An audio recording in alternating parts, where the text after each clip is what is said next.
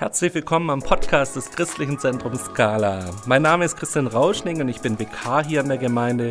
Wir wollen euch immer wieder kurze Impulse nach Hause in euer Wohnzimmer und auf eure Smartphones liefern. Wir sind total dankbar für die Möglichkeit, trotz Einstellung von Sozialkontakten mit euch verbunden zu sein. Wir wollen uns gegenseitig unterstützen, dass wir in dieser Krise unseren Fokus weiterhin auf Jesus setzen. Darum werden wir ganz verschiedene Menschen aus unserer Gemeinde in diesem Podcast hören und jeder wird uns einen kurzen geistlichen Impuls weitergeben. Heute herzlich willkommen, Nela. Hallo. Nela, du bist dreifache Mutter, Sozialpädagogin, du bist Mitarbeiterin bei den Royal Rangers in der Altersstufe der Entdecker der drei bis fünfjährigen. Schön, dass wir dir ein paar Fragen stellen dürfen. Nela, wie hat Corona deinen persönlichen Alltag verändert? Also bei uns in Winterbach haben wir einen sicheren getesteten Corona-Fall, vermutlich inzwischen ja auch schon mehr den Kindern von den betroffenen Kontakteinrichtungen ähm, der erkrankten Familie wurde geraten, Kontakte zu meiden und bestmöglichst auch zu Hause zu bleiben. Und dazu kamen dann parallel auch die Schließungen von Schulen und kind, kind, äh, Kindergarten. Das bedeutet jetzt konkret, dass wir mindestens fünf Wochen zu Hause sind, ähm, drei Wochen Homeschooling. Ja, jetzt schauen wir mal, wie wir da Struktur in unsere langen Tage bekommen. Und wir sind froh, dass wir einen Garten haben, wo wir raus können und noch Natur in der Nähe. Ich habe eine Freundin, die hat mir nach zwei Tagen geschrieben, sie fand immer die Idee von Homeschooling so toll. Nach zwei Tagen hätte sie keinen Bock mehr drauf. Wie geht's euch damit? Ich weiß, euer Wohnzimmer und eure Wohnung allgemein ist jetzt eher klein für eine fünfköpfige Familie. Ja. Wie geht's euch damit? Wie könnt ihr eure alte Tage strukturieren? Wie kommt ihr klar miteinander? Ja, also ganz idyllisch ist es tatsächlich nicht. Ähm, wir haben zum Glück Aufgaben von der Schule, wo schon mal konkret vieles vorgegeben ist, ein Wochenplan für die Mia.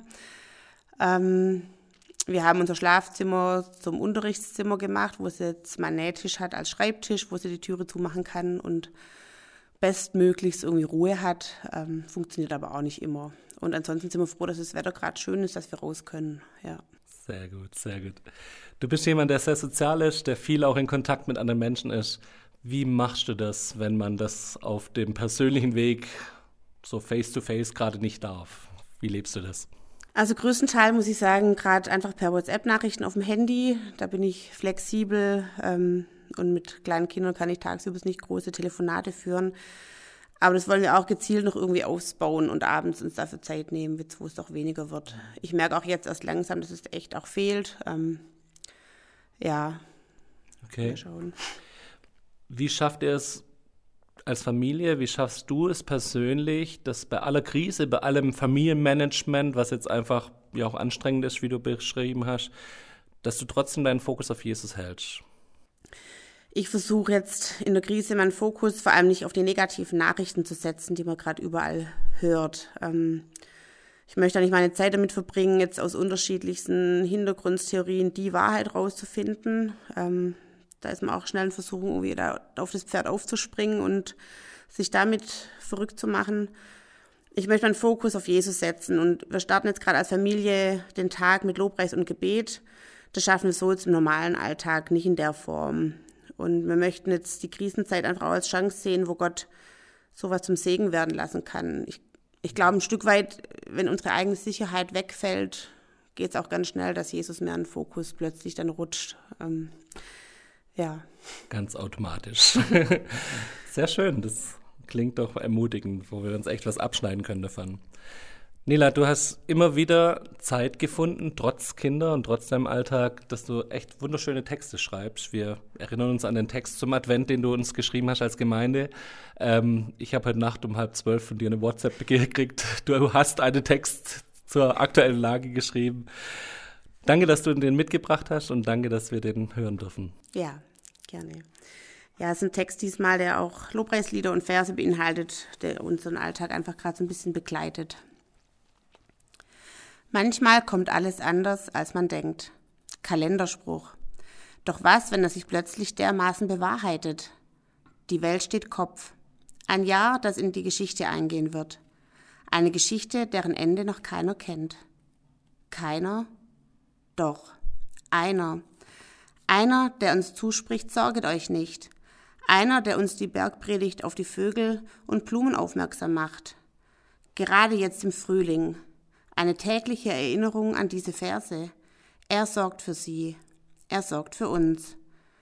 Auch wenn wir es nicht sehen, er hört nicht auf zu wirken. Auch wenn wir es nicht fühlen, er hört nicht auf zu wirken. Dieser eine schreibt Geschichte. Eine Geschichte, deren Happy End an Ostern verraten wurde. Das Ende verrät man nicht? Oh, lasst es uns tun. Lasst uns die Hoffnung hinaustragen, wo Angst und Sorge hinter verriegelten Türen wächst. Lasst uns Gutes aussprechen, wo die schlechten Nachrichten überhand nehmen wollen. Und lasst uns die Worte aller Worte unsere Herzen mit Leben füllen. Lasst uns glauben und beten, um Gnade, Erbarmen flehen. Er hört nicht auf zu wirken. Er kämpft unsere Kämpfe. Er schreibt Geschichte mit jedem von uns. Hammers, Nela. Herzlichen Dank dir dafür. Nela, würdest du uns noch ein Segensgebet für den heutigen Tag sprechen? Ja, mache ich gern.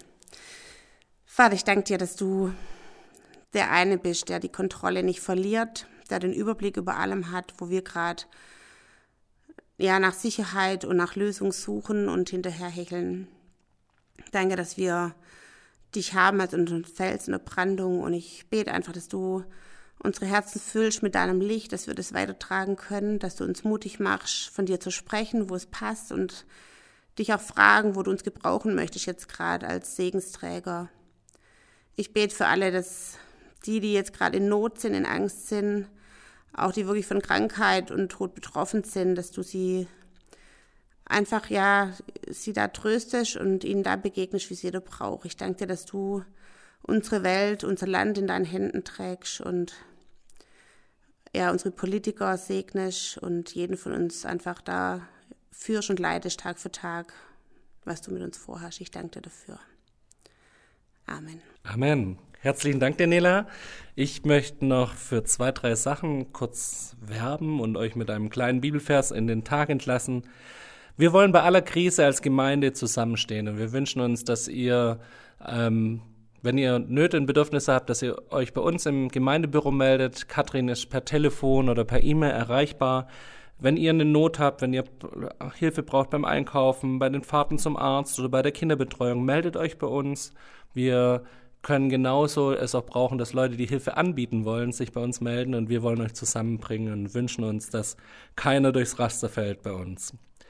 Ein zweiter Werbeblock ist die Evangelische Allianz. Weltweit hat darum gebeten, dass wir in den Gemeinden bekannt machen, dass es ein sogenanntes 2020-Gebet gibt. Wir wollen jeden Tag als Christen weltweit um 20.20 Uhr 20 nach den Tagesthemen uns zusammentun, nach der Tagesschau, glaube ich, uns zusammentun und wollen dann für unser Land beten, wollen gegen den Virus beten, für eine Eindämmung dieses Viruses, für unser Gesundheitssystem, für unser Gesundheitswesen.